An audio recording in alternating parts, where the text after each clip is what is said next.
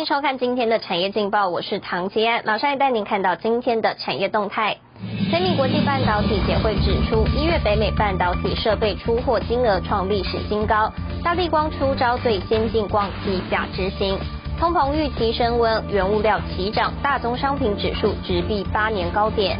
新兴获利美系外资续看好，目标价调升至一百六十元。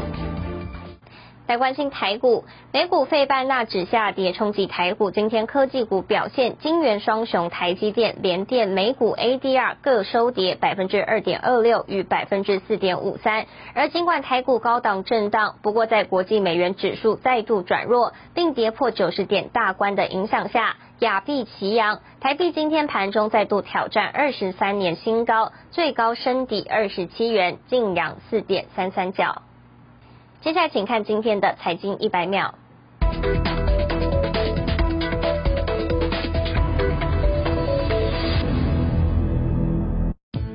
澳洲近日与脸书开战，将立法要求 Alphabet 旗下的谷歌及脸书付费给新闻媒体，脸书则强烈回应，封锁所有新闻内容。如今，微软也加入战局，将与欧洲出版业联手，要求社交平台付费给媒体机构。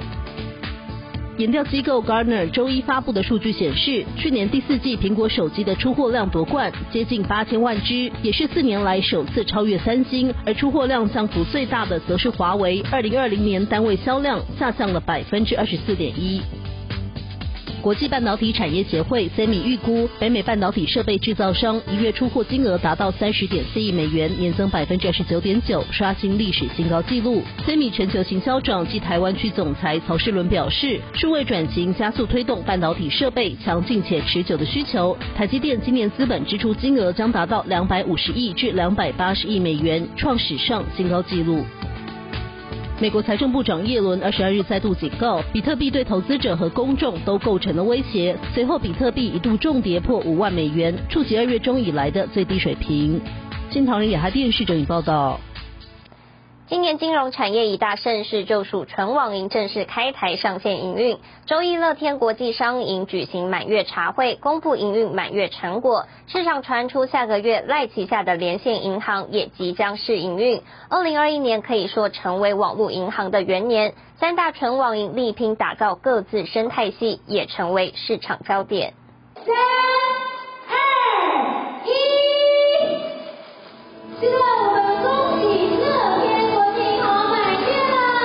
内第一家上路的纯网银举行盛大满月庆茶会，主打复制日本营运经验，十分钟内就能完成线上开户。台日双币存款定存利率一趴起跳，上线满一个月开户数量达到一万户。其实我们没有用各种的所谓的价格竞争来冲业务，其实我们的成长并不快，但是我们很稳定，这就是我们期待，也是。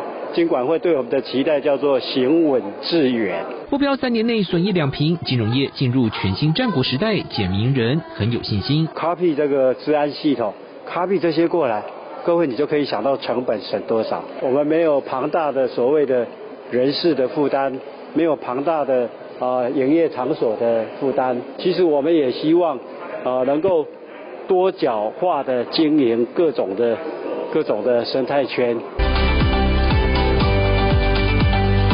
天纯网银以超级点数机制吸引用户，伺机扩大在台生态圈。而据了解，赖旗下的连线银行今年二月取得执照，目标二零二一上半年开业。市场传出三月份试营运，锁定广大的赖社群用户，将推出小额转账便利付款服务。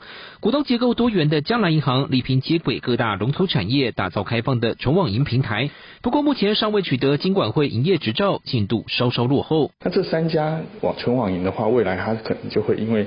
他掌握客户的特性比较多，可能会采取不一样的优惠的程度。可能譬如说你是张三，你跟存网银往来比较多，那他的折扣就会更多，好，或者是跟别人有不一样折扣。那我想这个是目前传统银行最需要注意的。去年数位存款开户数量达到六百四十六点三万户，相较前一年成长超过百分之九十。指标业者包括台新、国泰、永丰，民众对于数位银行服务接受度也越来越高。中网因未来能否打造独特生态圈，走出红海竞争，就看市场反应。二零二一年金融产业也将更加热闹。现在电视高就的沈维彤台湾特别报道。带您看到今天的国际重要财经报纸信息。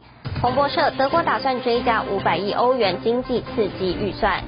金融时报：联航波音七七七引擎故障，每日五十六架飞机暂时停飞。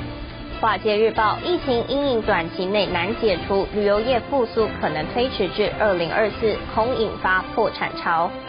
日本产经新闻：疫情冲击新干线使用率大减，日本 JR 东海估计全年亏损两千三百四十亿日元。机器设备手中润滑来带动或转动机构，而油封就是防止润滑剂外漏的重要零件。从汽车引擎、医疗器材、半导体等制造设备，都要用到油封密封件。随着数位时代五 G 的快速发展，油封的客制化需求攀升，商机跟着看涨。但您看到一家在台湾经营超过二十五年的油封业者钟启荣，向欧美油封产业看齐，从中找到台厂的机会，以诚信作为基石，开创新局，成为欧美国际指标大厂的合作对象。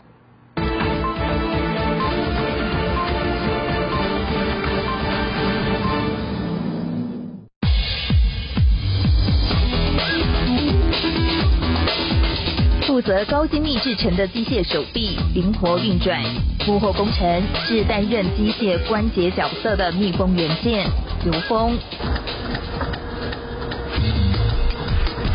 一个一个仿佛有节奏感掉落下来，这些黑色圆圈就是油封，作用是。把润滑油跟机械元件区隔开来，阻绝润滑油泄漏，也避免灰尘与异物侵入。油封的趋势是越小跟越大都是属于非常难制作的一个一个形式。越小的话，它的尺寸要求更精密；那越大要看你的设备容量能不能允许。随着数位时代五 G 的快速发展，油封客制化需求攀升。那你使用性是一千万次，那现在如果进到未来五 G 的世界里面，它可能就必须达到五千万次。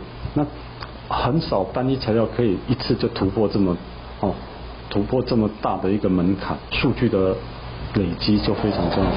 数据是进攻五 G 市场的关键之一。在台湾油封产业深耕超过二十五年的台湾业者钟启荣说：“这些数据就是他过去累积的宝贵资料。累积过去的失败，避免将来再一次失败。可是将来新的挑战，你不一定能成功啊。所以借由这些失败的基础，好失失败的基础，你可以避免。”它的失败的几率。钟启荣淡定述说失败经验，而这些经验不仅蜕变成进军欧美国家的基石，更衍生出完整的油工溯源管理系统。我想这是一个未来的趋势。如果你要跟世界接轨，这个追溯管理势必必须要能够查得出来你当初的条件是如何，对客户端而言才是一个比较重大的保障。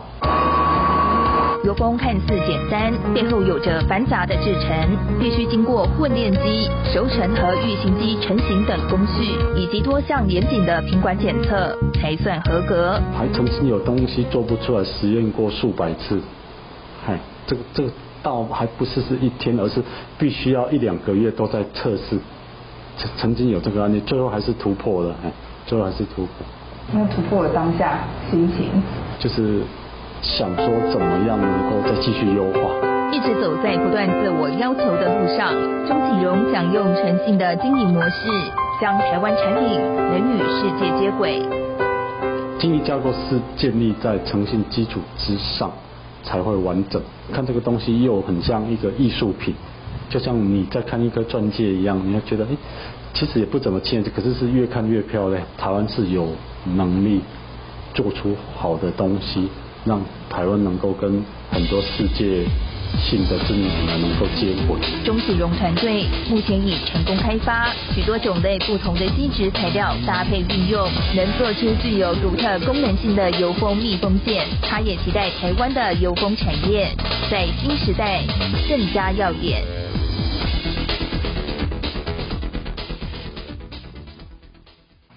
带你看到明天二月二十四号星期三有哪些重要的财经活动。